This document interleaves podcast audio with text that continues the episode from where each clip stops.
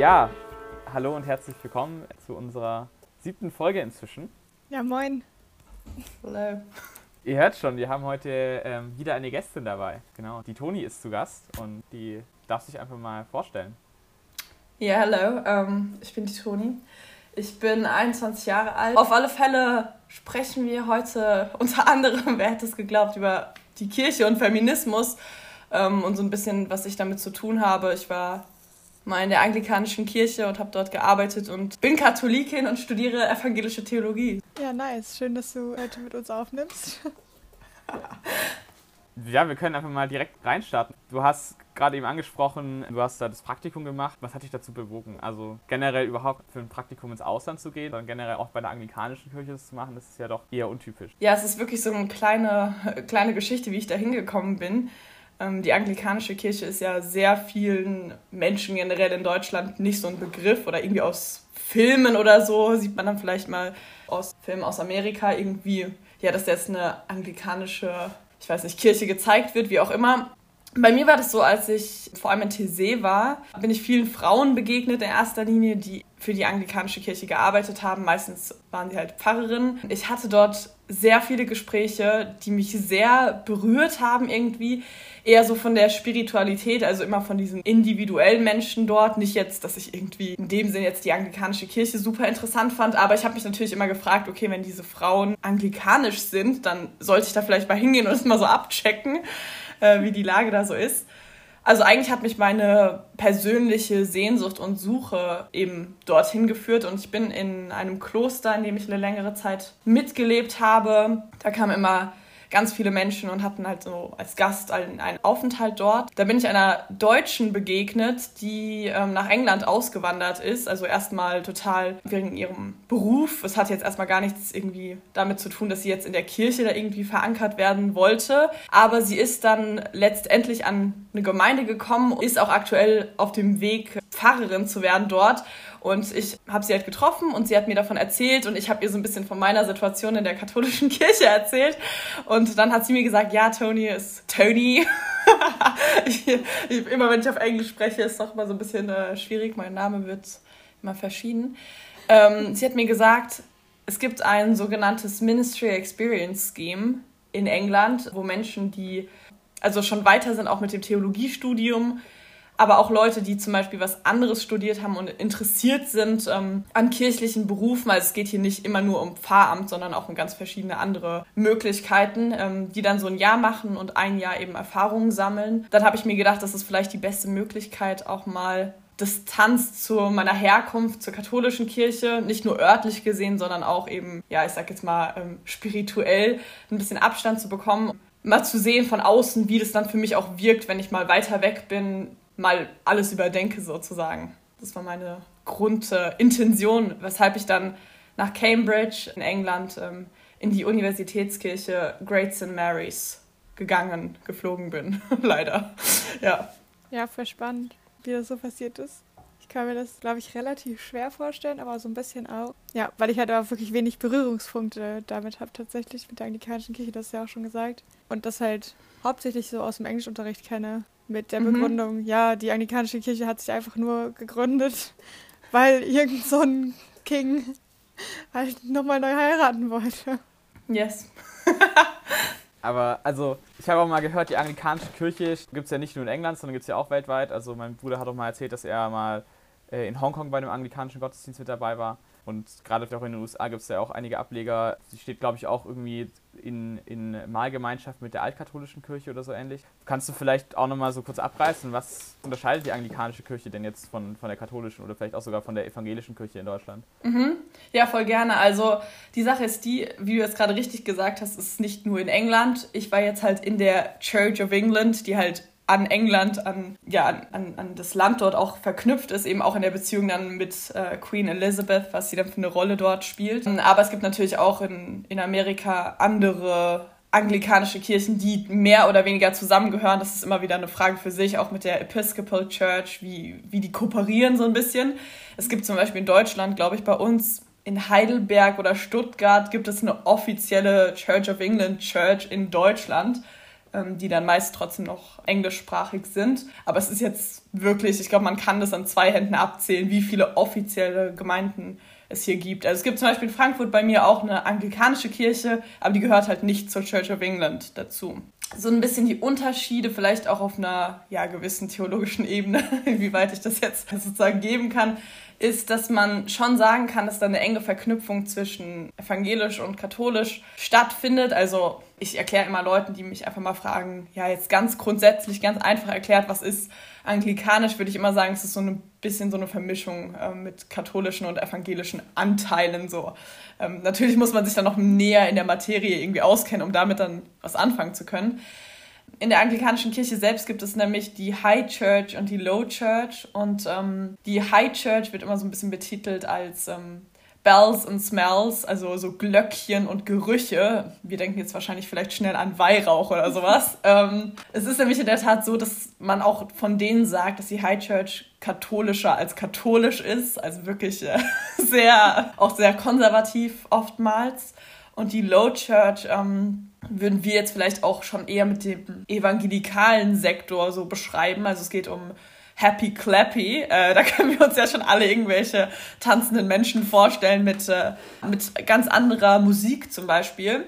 Und zwischen diesen zwei Extremen, sage ich, also gibt es tausend verschiedene Gemeinden, die sich an unterschiedlichen Orten ein, einsortieren würden, sozusagen. Aber es gibt auch ganz viele Gemeinden, die ganz bewusst eben nicht jetzt sagen wollen, wir sind so oder so, sondern die von allem ein bisschen anbieten, je nachdem, was die Menschen eben sich wünschen würden. Und jetzt mal so von diesen, wie soll man sagen, von den Hard Facts sozusagen, ist es einfach so, dass sowohl in der Tradition und dem Kirchenverständnis, auch zum Beispiel was das Papstamt angeht, haben sie sich natürlich abgespalten von der katholischen Kirche. Also der Papst ist steht ihm sozusagen nicht vor. Amtsverständnis können zum Beispiel Frauen und Männer und ähm, generell also alle jeder, der nicht binär ist, kann auch eine Fahrperson werden und auch zu allen anderen Ämtern logischerweise zugelassen werden. Und ähm, natürlich auch die Nicht-Binären, um das jetzt mal nicht auszuschließen. Wobei es auch so ist, dass ja zum Beispiel in der Eucharistie, die auch häufig so genannt wird, also ich bin in meiner Gemeinde zu Eucharistical Services gegangen. Dort kann jetzt auch nicht irgendeine Laie dem Ganzen vorstehen, sondern es ist schon so, dass man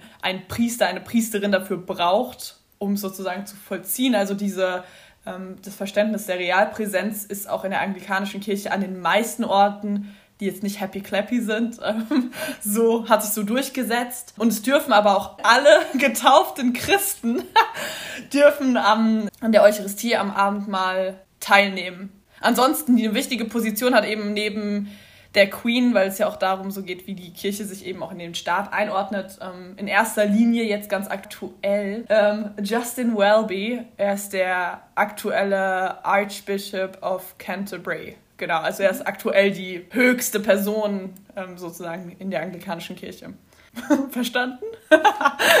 Einigermaßen voll krass irgendwie, dass man sich so gar nicht, also dass ich mich so gar nicht damit auskenne. Ich kann das jetzt ja nicht äh, verallgemeinern. Ja, ich habe jetzt gerade irgendwie, während du erzählt hast, äh, so ein bisschen daran gedacht, dass ich, als ich in Irland war, meistens zu so einer Freikirche gegangen bin mit FreundInnen von mir, weil uns irgendwie da auch das Katholischsein sehr fremd war und deshalb die katholische Messe, da war ich glaube ich zweimal und ja, ich fand es aber irgendwie so befremdlich, ich konnte das nicht. Deswegen sind wir dann zu der Freikirche gegangen, aber ja, da waren halt dann auch manchmal so problematische Sachen. Also ich glaube, da gab es einen Gottesdienst, wo dann auch so ein bisschen homophobe Sachen gesagt wurden. Da dachte ich mir dann auch, okay, geil hier. Aber ja, das war irgendwie trotzdem viel herzlicher und schöner dahin zu gehen. Und da standen wir halt auch in so einem Spannungsverhältnis zwischen, ja, irgendwie gibt es hier nichts, was so richtig gut passt. Und haben dann da auch ein bisschen gerungen, so mit dem Glauben, weil irgendwie tat mir das trotzdem gut, irgendwo hinzugehen und nicht gar nicht zum Gottesdienst zu gehen oder so. Damit äh, jetzt den Bogen zu schlagen, ich könnte mir zum Beispiel trotzdem insgesamt einfach nicht vorstellen, irgendwie so evangelisch zu sein oder so. Also du bist ja auch nicht evangelisch, aber ich kann mir auch nicht vorstellen, glaube ich, meine Heimat da zu finden. Und so wie ich das verstanden habe, bist du zumindest auf der Suche nach, ja, dem, ich weiß nicht, ob der Heimatbegriff da richtig ist, aber auf jeden Fall auf der Suche. Und äh, studierst ja auch evangelische Theologie. Genau, wie kam es da denn dann zu? Ich sag's mal so, also ich bin aus England durch Corona wieder sozusagen zurückgespült worden nach Deutschland. Es ging alles sehr schnell. Ich habe mein Jahr dann zum Glück noch, weil die technisch auch schon früher super ausgestattet waren. Es war jetzt nicht so Corona kam und dann haben sie zum ersten Mal drüber nachgedacht, wie machen wir jetzt irgendwie einen Online-Service oder so, sondern ja, ich sag mal so, wie gesagt, es ist von der anglikanischen Kirche wirklich so eine gewisse Hochburg. Also jedem, den ich in England erzählt habe, dass ich in dieser Kirche war, das ist ein bisschen wie ein, es ist schon fast so ein bisschen wie ein großer Dom in Deutschland irgendwo. Es ist jetzt nicht irgendeine kleine Kirchengemeinde oder so. Damit habe ich am Anfang auch ein bisschen gestruggelt, weil es eben sehr schwer ist, da auch so das System zu durchbrechen und zu durchblicken, wer jetzt welche Aufgabe hat und ähm, welche Menschen da aus welchem Grund auch hingehen und was auch immer so. Also dieser persönliche Kontakt war da total schwer. Aber ich war dann zurück in Deutschland, konnte meinen Dienst sozusagen noch fertig machen, bin auch bis heute mit sehr vielen Leuten noch in Kontakt, auch wenn es jetzt schon lange vorbei ist. Auch voll schön. Ja, ich schätze das auch. Also ich schätze das sehr, dass ich in erster Linie vor allem mit älteren Menschen, die ich dort eben äh, präsentisch, logischerweise, dieses Wort hatten wir früher noch nicht mal, dass ich sie einfach zu Hause besucht habe. Ja, viele Leute natürlich auch sehr einsam sind, auch jetzt während Corona und ich dann jetzt genauso wie wenn ich jetzt hier in meinem Ort jemanden, ja, mit jemandem sprechen will, auch häufig anrufe, kann ich das jetzt ja genauso bei der alten Dame, die jetzt gerade in Cambridge festsitzt, äh, genauso machen. Genau, aber ich, äh, ich fokussiere mich nicht auf die eigentliche Frage. Also die eigentliche Frage. Ich war zurück in Deutschland. Ich habe das fertig gemacht und ich, ich bin dann für sechs Wochen letzten Sommer ähm, trotzdem ein bisschen rumgereist. Ich war nur unterwegs mit meinem Zelt in Frankreich. Also ich war jetzt nicht irgendwie an öffentlichen, in dem Sinne Plätzen oder Hostels oder whatever. Also ich war da alleine unterwegs, ganz kurz bevor ich gedisliked werde und habe eine kleine Reise gemacht. Und auf dieser Reise sind mir wirklich unglaublich viele Menschen begegnet und Sachen, die mich wirklich zum Nachdenken gebracht haben. Unter anderem aus Zufall, dass ich in Frankreich einer Frau begegnet bin, die aus England kam. Und diese Frau hat sehr viel über Religion geredet und ich dachte mir die ganze Zeit, I'm sorry, aber diese Frau muss irgendwie für die Kirche arbeiten. Also ich wusste jetzt nicht direkt anglikanische Kirche, es hätte ja auch die Protestant Church in England sein können oder sowas, auch wenn die da sehr klein sind. Ich wusste, die, die hat da irgendwas mit zu tun und im Endeffekt hat sich herausgestellt, dass sie einfach eine Bischöfin war aus einer ganz neuen Diözese in England. Ich habe die Frau im Gespräch immer gefragt, so, are you a bishop? Ich habe sie einfach gefragt, so, bist du Bischof? Und sie war so, also Bischöfin, sie war so, ja, bin ich. Und es war so komisch, es war so, I don't know. Aber mit dem Gespräch, was ich da mit ihr geführt habe, das hat mich nochmal richtig richtig, richtig nachdenklich gemacht, weil ich in der Zwischenzeit, ähm, das habe ich jetzt gar nicht gesagt, schon alles organisiert hatte. Also ich wollte nach Münster gehen, um katholische Theologie zu studieren. Ich hatte sowohl einen Wohnheimsplatz, ich hatte auch noch eine andere Möglichkeit, bei Ordensfrauen mitzuleben. Also es war alles durchgetaktet und organisiert sozusagen. Ich hatte mich dann nur noch einschreiben müssen. Und dann habe ich mit dieser Frau gesprochen und habe wirklich angefangen zu strugglen. Also es war wirklich nicht mehr lustig. Ich dachte mir so, oh mein Gott, warum ist sie mir begegnet? Und es hat sich dann eigentlich auch gar nichts mehr verändert. Seit dem Gespräch habe ich nachgedacht darüber, ich habe mit vielen Leuten geredet, dann dachte ich, komm, ich mache erstmal praktische Theologie vielleicht, das gibt es ja mittlerweile in Mainz oder so. Ist ja auch nicht weit weg von mir, dachte ich so, damit bin ich vielleicht dann erstmal so auf der sicheren Seite, vielleicht hilft mir das. Und hatte dann auch ganz viele andere Ideen. Und ich kann gar nicht jetzt so sagen, wie das dazu gekommen ist, aber im Endeffekt war ich mir irgendwann ganz sicher, okay, ich mache jetzt evangelische Theologie. Obwohl es mir, es hat mir bis zum Start, bis ich dann wirklich das angefangen habe, hat es mir auch wirklich Angst gemacht. Ich dachte mir immer so, oh mein Gott, what are you doing? So, aber so, so, keine Ahnung, kam es intuitiv und ich, ich kenne dieses Gefühl. Es war immer so in meinem Leben, dass ich intuitiv Sachen gemacht habe. Das bringt mich fast zur nächsten Frage. Du hast es irgendwie so angesprochen, oder wir haben es jetzt hier so im Subtext gehört, dass du irgendwie schon, also in irgendeinem kirchlichen Dienst gerne stehen würdest oder dass es dir irgendwie ein Anliegen ist. Wer im, in der digitalen Kirche auf Instagram auch unterwegs ist, der weiß ja auch, dass die Toni da ja auch einen, einen äh, Account hat, jetzt mit auch nicht unbedingt so wenig FollowerInnen. Und dass sie eben auch vorletzte Woche im Fernsehen war, zum Zeitpunkt, wo diese Folge rauskommt. Und da ging es eben vor allem um die Frage, okay, wo, wo verortest du dich irgendwie in der katholischen Kirche? Also fangen wir mal damit an, kannst du mal ja, abreißen, was es so ist, was dich dazu bringt, dass du sagst, du möchtest unbedingt in einem kirchlichen Dienst arbeiten? Also wenn ich mich in der katholischen Kirche oder generell, vielleicht muss ich mich sogar verorten, sozusagen in meinem ganzen Leben, wenn ich mich auch in der katholischen Kirche irgendwo platzieren will, glaube ich einfach, dass prinzipiell und ich sag mal hoffe und bete dafür, dass sich es auch niemals ändern wird. Ich würde mich immer als Suchende beschreiben. So. Und ich glaube auch, das klingt dann ja wie diese ewige Pilgerreise, auf der man nie irgendwas findet. Also ich glaube, das Pilgern ist das, was ich einfach tue. So. Ja, sei das jetzt in, sozusagen in meinen Gedanken oder auch wortwörtlich, dass ich jetzt irgendwo rumlaufe. In der katholischen Kirche, alles hat eigentlich wirklich begonnen, so als ich damals zum ersten Mal in TC war. Ich habe euch vorhin gesagt, ich hatte dann die anglikanischen PfarrerInnen, die mir sehr oft begegnet sind, die irgendwas in mir ausgelöst haben, die ich ja krass fand. Also krass ist, glaube ich, das richtige Wort. Ähm, aber noch lange Zeit, bevor das passiert ist, habe ich generell zum ersten Mal ähm, in TC wirklich gesehen, dass es eben auch Frauen gab dort, die sich in diesen Dienst gestellt haben, in verschiedenen Traditionen. Das hat mich irgendwie sehr so, es hat mich sehr berührt. Also ich, ich saß da damals auf dem Boden links auf der linken Seite in der Kirche, in, also TC ist ein ökumenischer Ort, an dem es sind Brüder, die dort sind und ähm, die laden eben ganz viele Jugendliche ein zu den sogenannten Jugendtreffen, die dann ja auch unter Corona-Bedingungen mehr oder weniger dort alle hinkommen können und ähm, zusammen eine Woche verbringen können. In TC ist es dann so, dass na abends nach dem Abendgebet immer auf der linken Seite ganz viele Priester sitzen, die dort zur Beichte bereit sind oder generell, dass Menschen auch mit ihnen sprechen. Und es gibt angeblich erst seit 2014, ich habe mich da ein bisschen schlau gemacht, ist es auch möglich, eben aus anderen äh, Konfessionen, das auf der rechten Seite von der Kirche, also es ist ziemlich krass, dieses Bild, ähm, dass da dann zum Beispiel evangelische PfarrerInnen sitzen von der anglikanischen Kirche, von der schwedisch-lutherischen Kirche und auch teilweise Ordensfrauen sind da auch zu finden. Und wie gesagt, ich, ich war an diesem Abend total auf diese rechte Seite der Kirche fokussiert. Es war 2015. Ich wusste irgendwie intuitiv, auch wenn ich erstmal gar nicht wusste, was die jetzt für einen Beruf haben, die Leute, die da saßen auf der rechten Seite.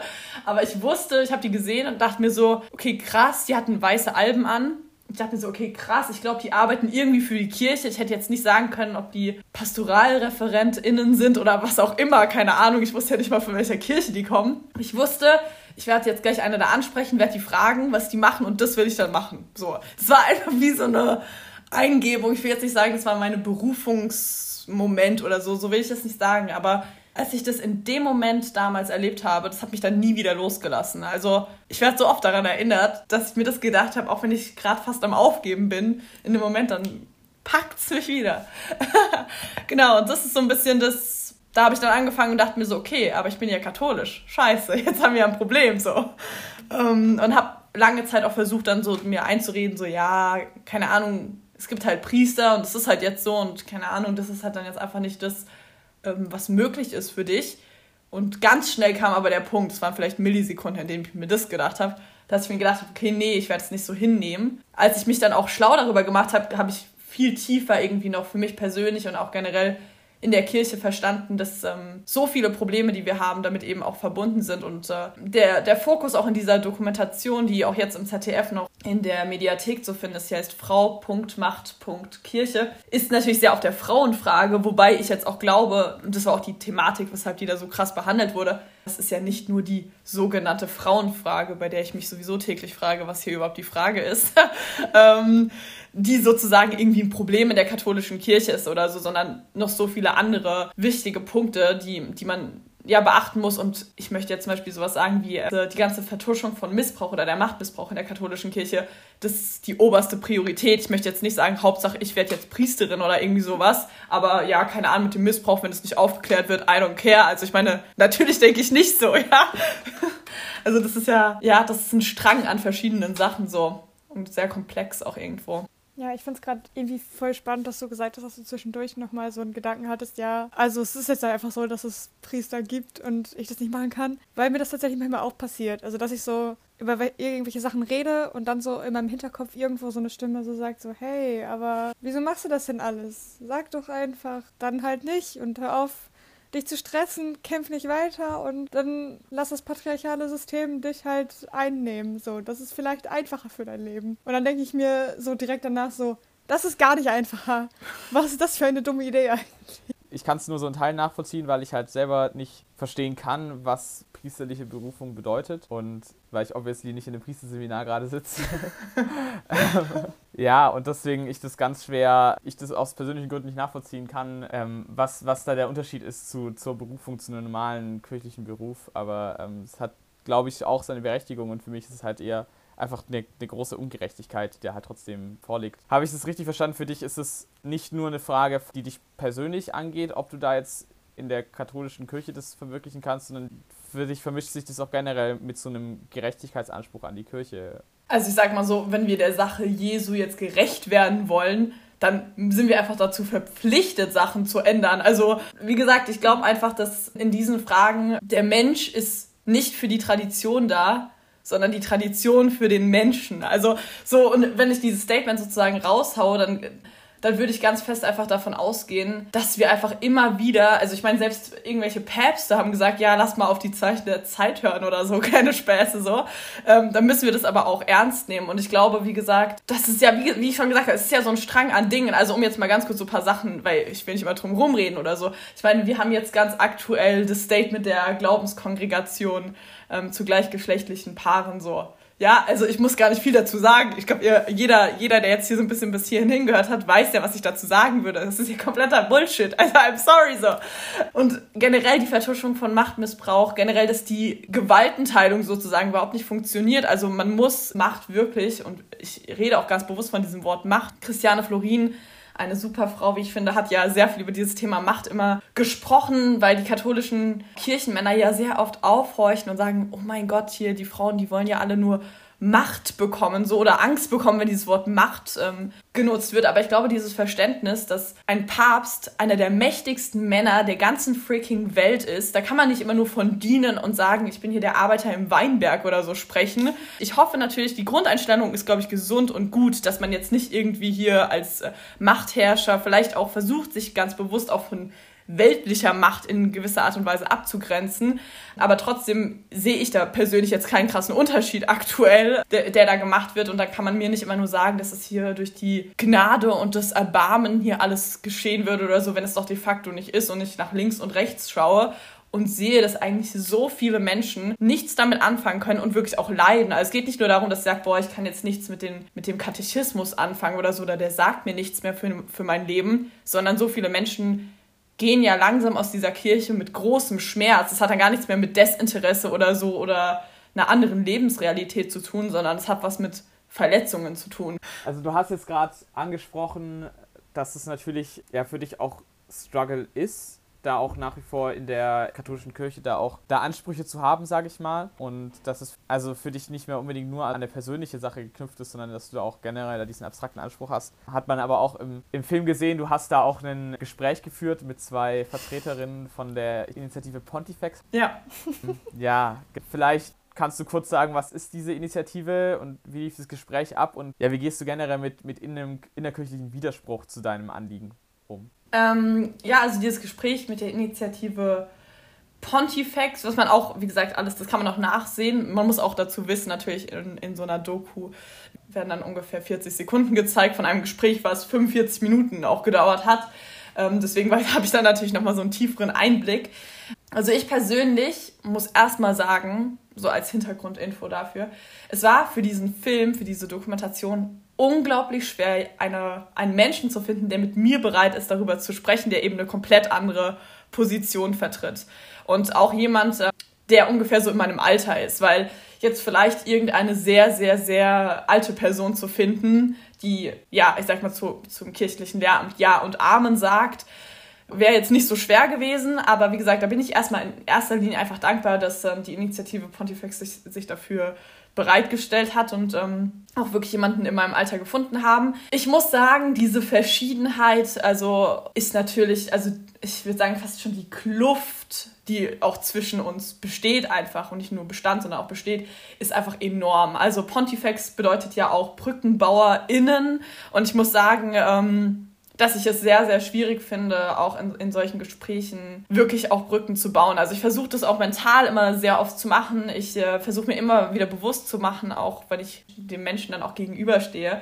Und ich hatte schon sehr viele solche Gespräche mir bewusst zu machen, und das habe ich auch schon zu Leuten gesagt, in dem Gespräch jetzt nicht, aber dass ich auch sage zu Leuten, ähm, ja, du bist jetzt meine Schwester oder du bist mein Bruder im Glauben und ich kann dir sagen, ey, ich habe so verdammt schwer mit dir. Also ich habe schon oft zu Leuten gesagt, ich habe eine Frau, mit der ich persönlich mal gesprochen habe, da bin ich auch auf einer Reise begegnet und ich musste einfach wirklich heulen, als diese Frau mir wirklich ihre persönliche Meinung oder auch in gewissen Art und Weisen äh, auch eine lehramtliche Meinung als die einzige Wahrheit verkauft hat.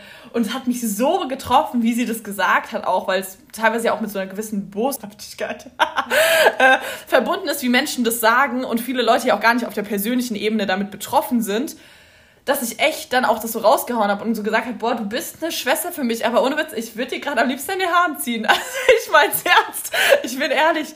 Ich glaube, wenn man das kommuniziert, dann, ich glaube, ich kann ganz gut damit umgehen, so, weil ich einfach schon in der Vergangenheit enorm viele Hassnachrichten bekommen habe und das sind für mich immer zwei Sachen. Also mit der Doku hat sich jetzt zum Beispiel ähm, ein junger Mensch bei mir gemeldet, das ist ein junger Mann und der hat auf eine unglaublichen menschlichen, auch auf Augenhöhe, Ebene, wie auch immer man es nennen will, hat er mir geschrieben und hat mir wirklich gesagt, dass er einfach persönlich, also hat mir ganz viel von sich auch berichtet und so. Ich hatte auch mit ihm jetzt Kontakt, jetzt hat er mir eine 30-Minuten-Audio geschickt und so. Und das ist für mich was komplett anderes, wie wenn jemand mir jetzt irgendwie zwei Bibelstellen hinballert, wirklich so und ähm, sagt, ich würde jetzt vom Teufel kommen. Also wie viele Leute schon für mich in Kirchen Kerzen angezündet haben oder eine Messe lesen lassen haben. Ich schwöre es. Ich habe sogar dieses ähm, Blatt, wo man es irgendwie so bestätigt haben kann. I don't know, don't ask me, das ist ja like Ablass.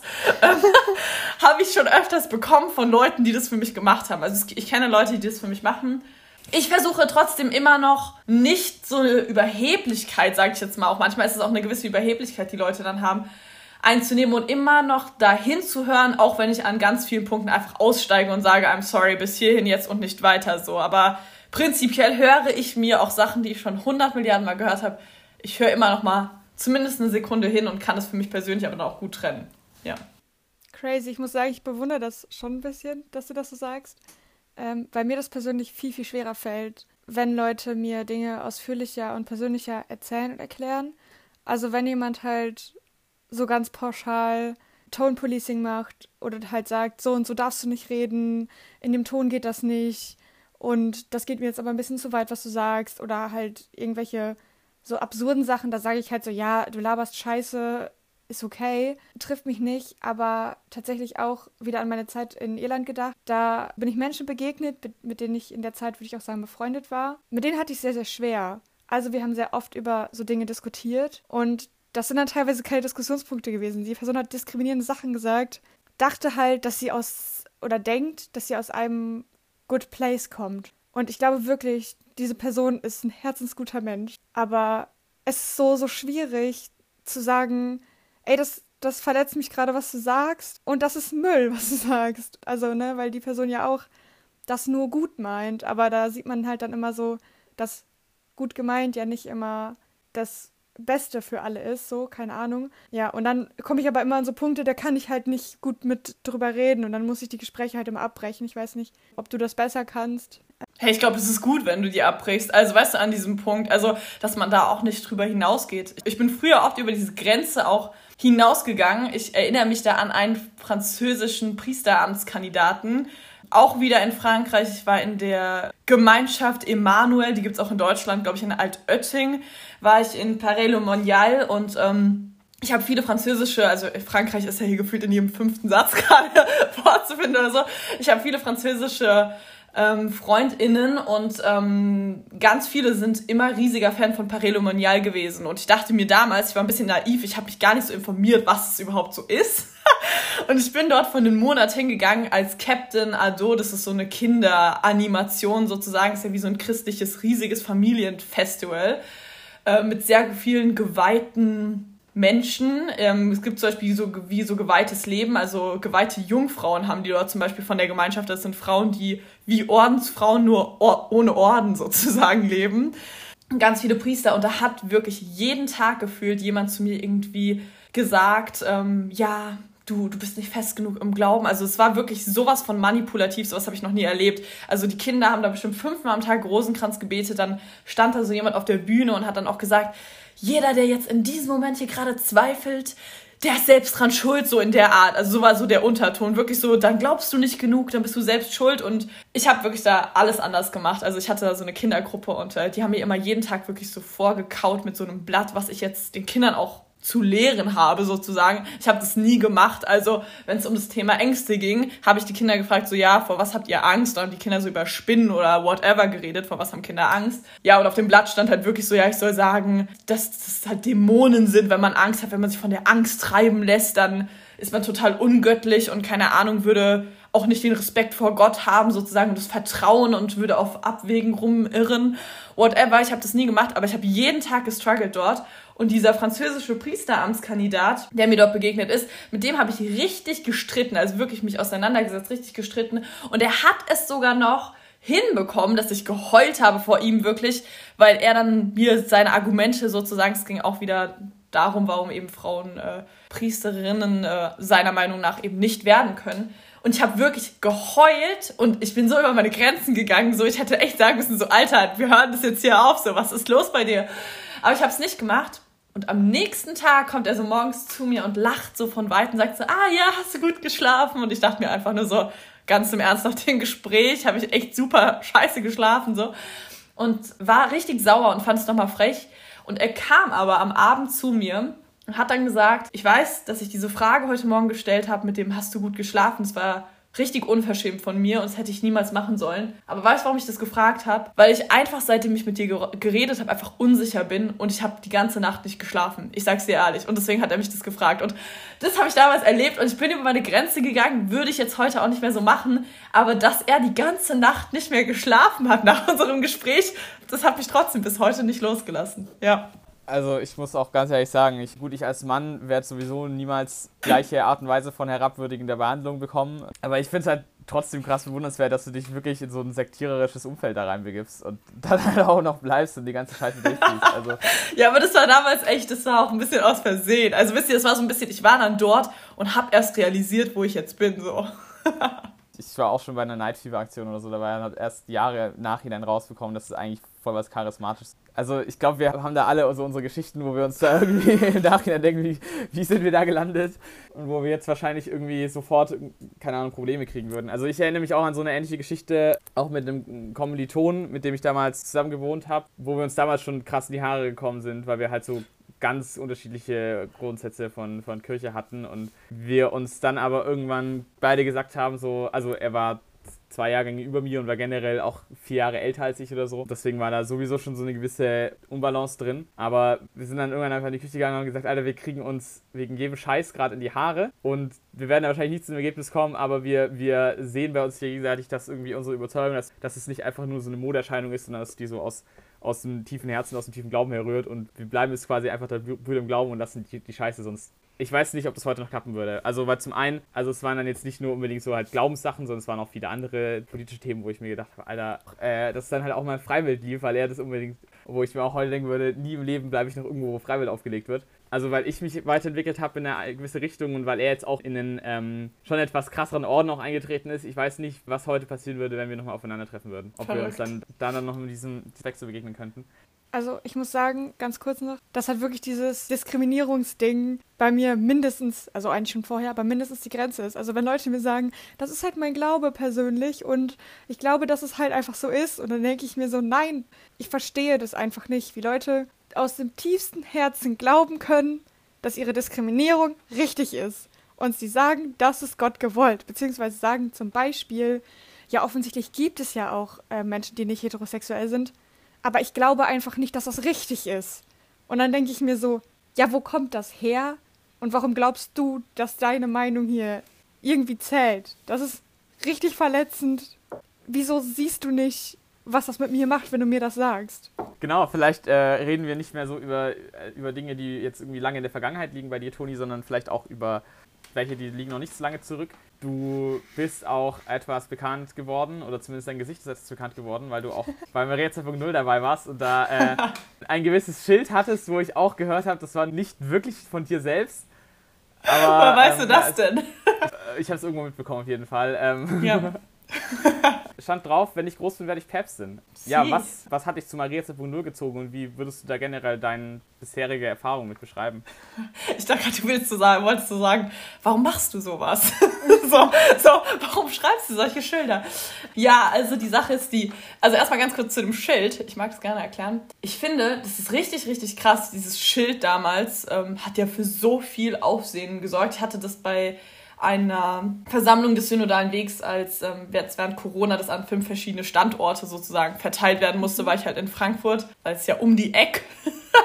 und da dachte ich mir so, komm on, da können wir mal hingehen. Und ähm, ja, ich bin bei Maria 2.0 wirklich von Beginn an, könnte man sagen. Also ich hatte eine enge Verbindung zu Lisa Kötter und Andrea Vosfrick, die äh, ja in Münster mhm. das gestartet haben, diese Graswurzelbewegung, wie sie sich auch selbst nennen. Es ist kein Verein. Ähm, sie bekommen immer viele E-Mails, so ja, wie können wir denn Maria 2.0 beitreten oder so. Es ist kein Verein, sondern jeder kann es an jedem Ort der Welt eigentlich starten und man kann sich natürlich inspirieren lassen von Aktionen, die zum Beispiel dann in Münster gemacht wurden, aber im Endeffekt lebt es davon, dass an jedem Ort verschiedene Menschen aktiv sind, tätig werden und ähm, dann dort ihren eigenen Kopf, ihren eigenen Verstand, ihr eigenes Herz nutzen und ähm, mal gucken, was rauskommt sozusagen. Also es ist nicht so in Blei gegossen. Sagt man das in Blei oder ist das ein anderes Material? Nee, in Blei, glaube ich. ähm, genau.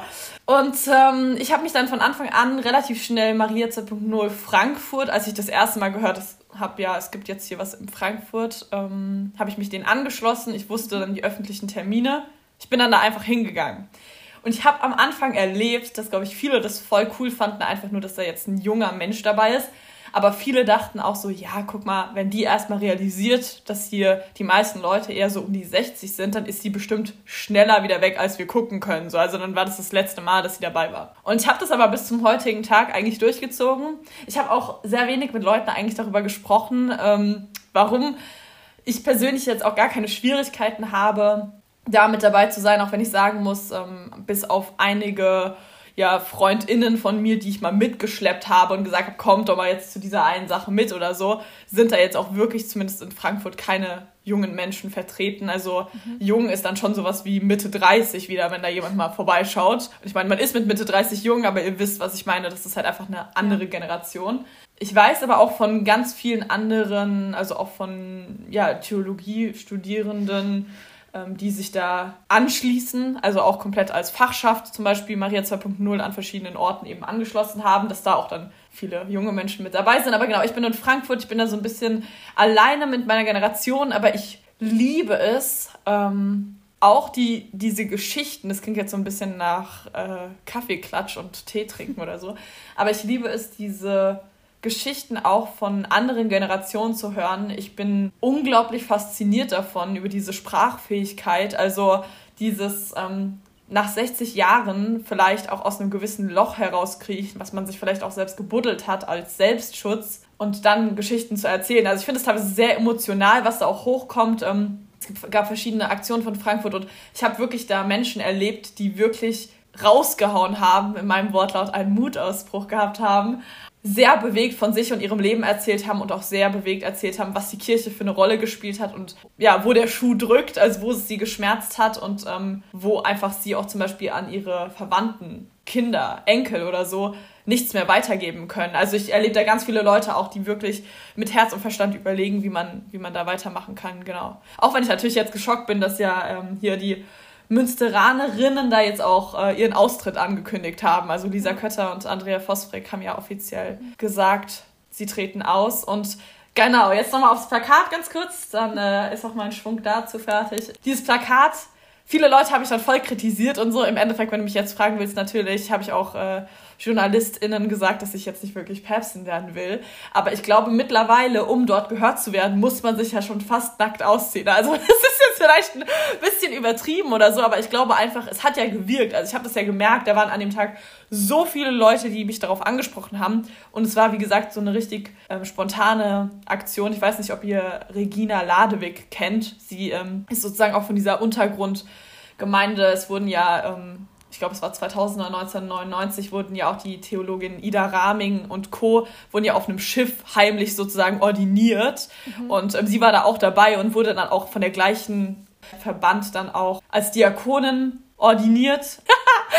genau, sie war mit dabei in Frankfurt und hat einfach ganz kurz bevor die Pressekonferenz gestartet hat und die Leute alle kamen, hat sie mir das so in die Hand gedrückt und ich war so, ja, okay, why not? Und keine Ahnung, das ist halt voll krass durch die Decke gegangen, I don't know. Obwohl ich ja eigentlich nur spontan da war, ja. Ja, du hast ja angesprochen, dass die Münsteranerinnen äh, austreten wollen aus der Kirche. Da habe ich jetzt noch, äh, ich glaube, eine letzte Frage zu.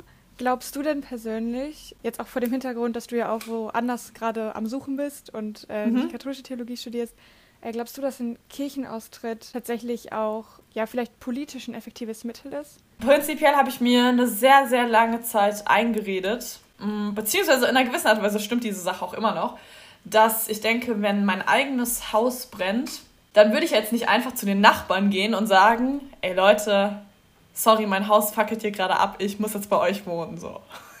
das funktioniert nicht mehr. Ähm, sondern ich würde natürlich alles dafür geben, dieses Haus irgendwie das Feuer zu löschen oder wie auch immer ich versuche das zu löschen, keine Ahnung, Löschstrecke, whatever. Wenn es noch mit der Löschstrecke klappt, ich habe keine Ahnung.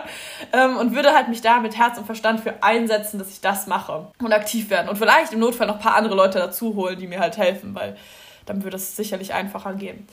Diese Sache habe ich mal von jemandem gehört, diese Aussage, dieses Bild beschrieben bekommen. Und dann habe ich mich über Jahre daran festgeklammert und habe mir immer gedacht, okay, ich muss Feuer löschen. also so, so dieses, das ist das, was ich tun muss. Und ich glaube aber immer um ein System, was auch krank ist. Also ich glaube, dieses, dieses Wort Betitelung, dass ich auch eine Krankheit sehe. Also ich glaube, dass die katholische Kirche auch krank ist ähm, wird viele Menschen auch schmerzen, weil sie eben Teil davon sind. Und ähm, wenn man krank ist, dann wird es jeden irgendwo schmerzen so. Also dann wird der Schuh immer irgendwo drücken so. Aber ich glaube, dass ähm, um eben auch so einen Fehler und auch eine Schieflage in dem System zu zeigen, braucht man immer die, die gehen und sagen, ich mache hier nicht mehr mit, ich kann es nicht mehr mit meinem Gewissen vereinbaren, wie auch immer man es jetzt definieren will.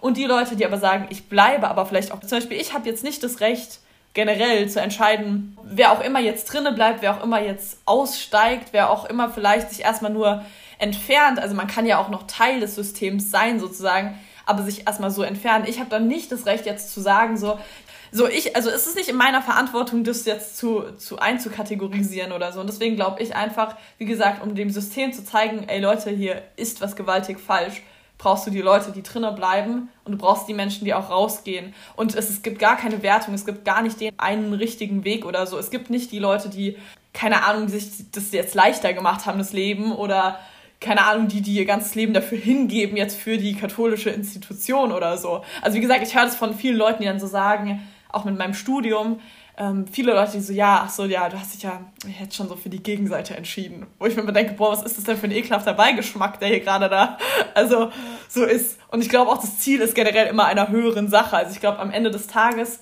ist eh auch der Kampf, den ich kämpfe, in einer gewissen Art und Weise, ich sehe das jetzt nicht so militärisch oder so, ist aber auch, dass ich wirklich versuche, das habe ich auch von meinem Elternhaus mitgegeben bekommen, Ökumene zu leben. Und natürlich, wie gesagt, politisch glaube ich einfach, dass Leute, viele Leute würden sagen, ja, austreten, das ist das Einzige, das zu seinem Verstand zurückzufinden. Ich glaube, viele Leute, die jetzt auch nichts mit der Kirche zu tun haben, würden so sagen, boah, ey, endlich mal wieder back to the roots, you got it, so.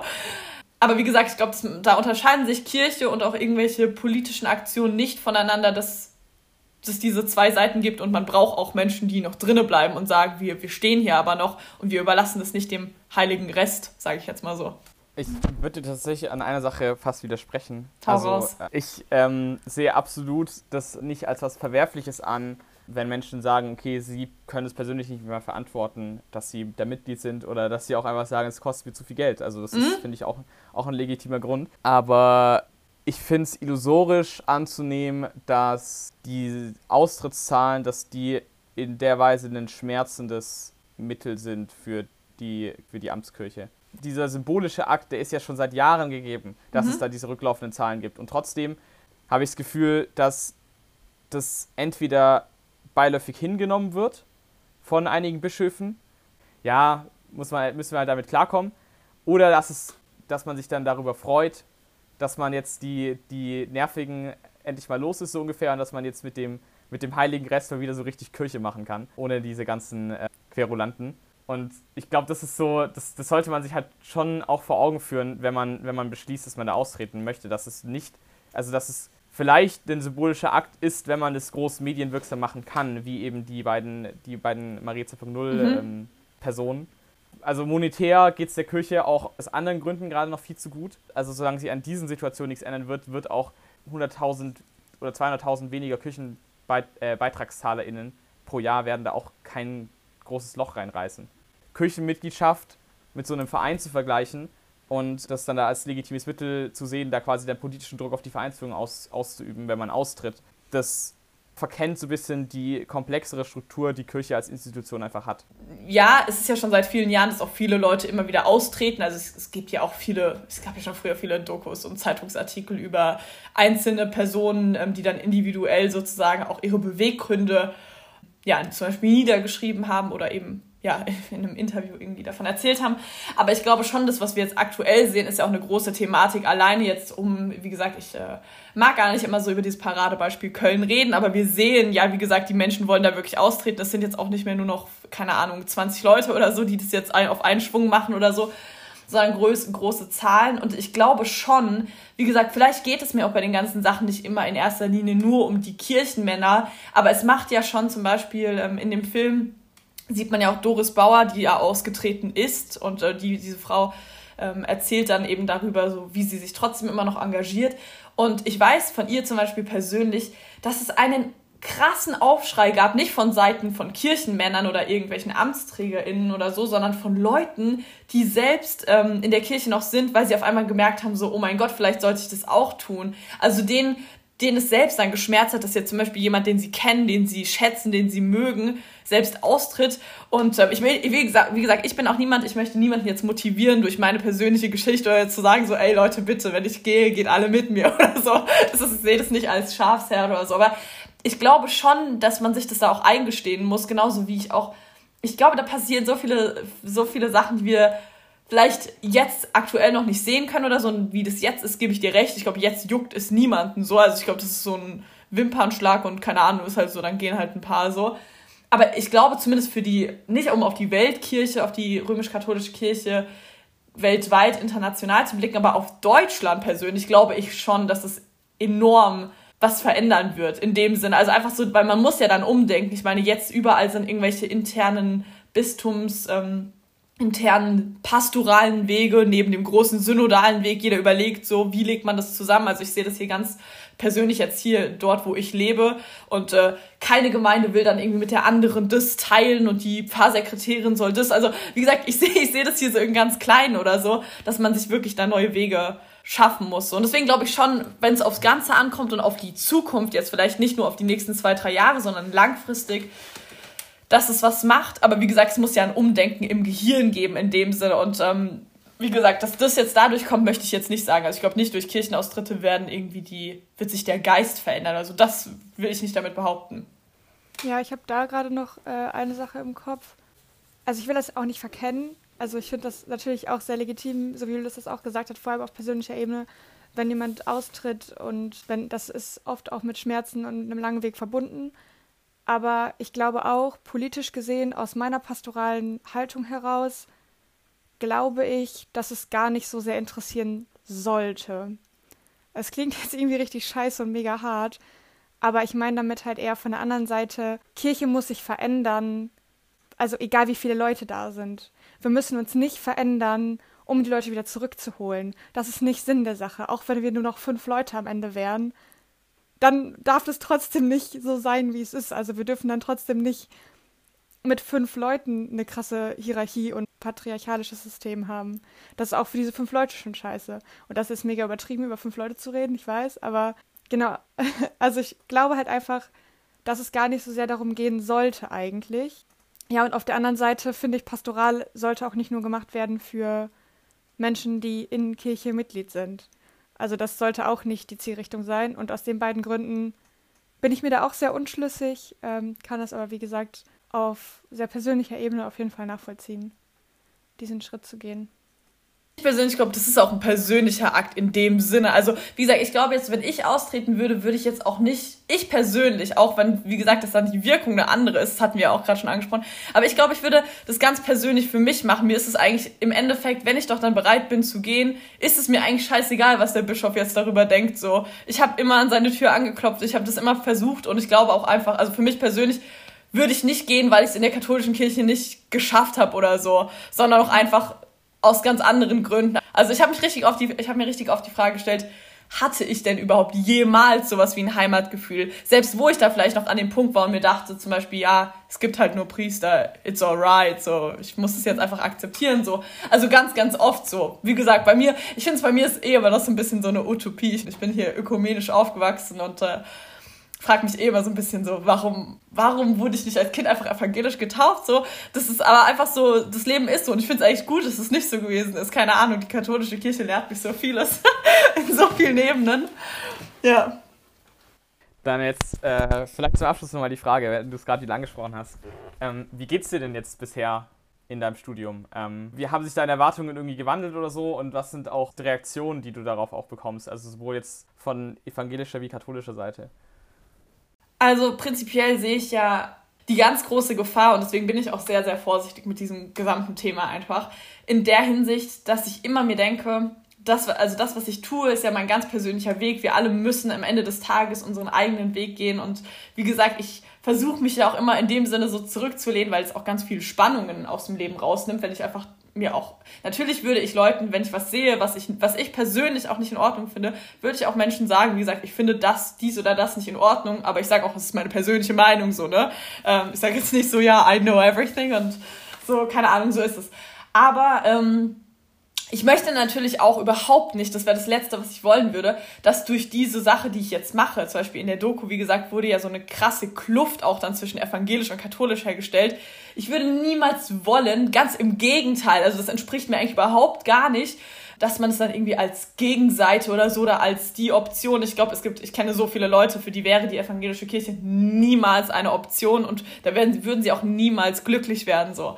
Deswegen glaube ich, bin ich in meinem Studium in erster Linie interessiert unterwegs. Einfach aus dem Grund, dass ich mir denke, also ich, ich entlarve da ja auch viel so, also oft, wenn ich mit Menschen spreche und es dann irgendwann rauskommt, so, ach, die ist katholisch. Es kommt bei so witzigen Geschichten vor, wie bei irgendeinem so einer Feier oder so, die jetzt aktuell auf Zoom stattfinden muss, am Semesterbeginn oder so, wo ein Pubquiz ist und es dann irgendwie gefragt wird, irgendeine Frage über Maria oder so und keiner hat die Antwort, aber ich weiß es und alle so, hä, warum weißt du sowas? Und ich so, ja, ich bin katholisch, Freunde.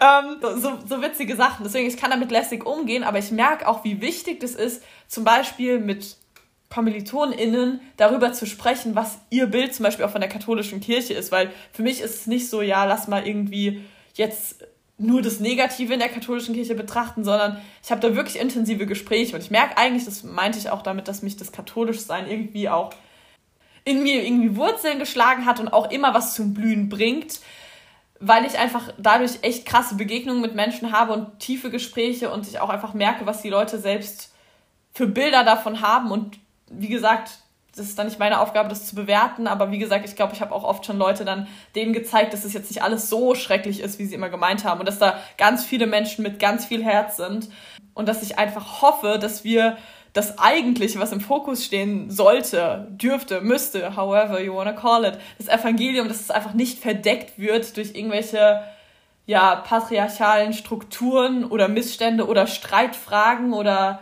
andere Sachen. Weil das ist das Problem für mich. Wenn ich jetzt an meinen Glauben denke und ich denke aber direkt, weil ich ja Katholikin bin, denke ich direkt irgendwie an die Frauenfrage und an den Streit und an den Priester aus Frankreich, der mich dann fertig machen wollte oder so, dann ist es für mich ganz schwierig, wenn sozusagen die Kirche zwischen mir und Gott steht, um es jetzt mal richtig übertrieben zu sagen so. Und ich glaube, da muss an diesem Punkt jeder Mensch für sich selbst den Weg einfach gehen und Vertrauen, auch versuchen Vertrauen zu haben und auch wirklich darauf ja, das einfach zu ignorieren, was, was die Menschen links und rechts dazu sagen und ob sie jetzt finden, das ist jetzt gut oder das tut der Sache nichts äh, Gutes sozusagen. Also es ist jetzt für die katholische Kirche, gegen sie, whatever.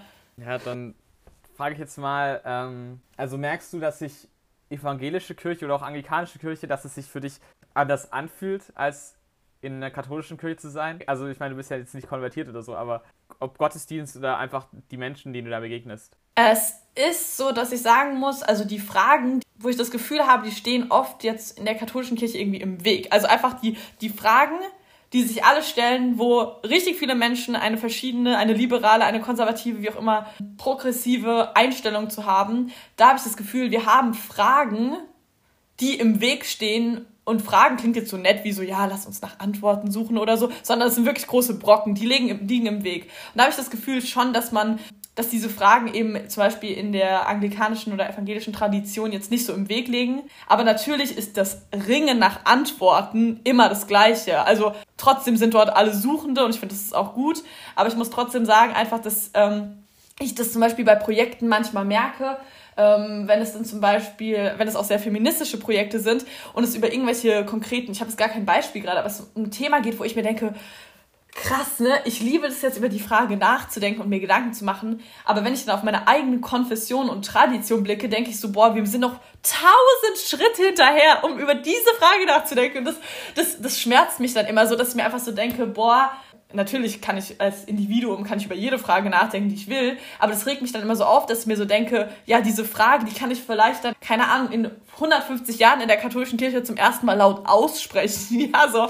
Und, und das, das stört mich einfach so. Das, das, da merke ich das immer. Das, das ist dann so ein Moment. Aber ansonsten, wie gesagt, alle sind Suchende und ich glaube und hoffe auch, dass jede Kirche, dass jede Religion sogar, würde ich sagen, immer sich das vor Augen führt. So, wir, wir suchen, wir suchen, wir, dann, dann würde ich jetzt zum Abschluss dir quasi keine Frage stellen, sondern dir eben jetzt die Aufgabe geben, dass du einfach mal selber eine Frage stellen darfst, weil wir sind ja in diesem Podcast quasi auch irgendwo Kirche und irgendwo auch Safe Space und sagen, okay, da darf man dann solche Fragen auch stellen.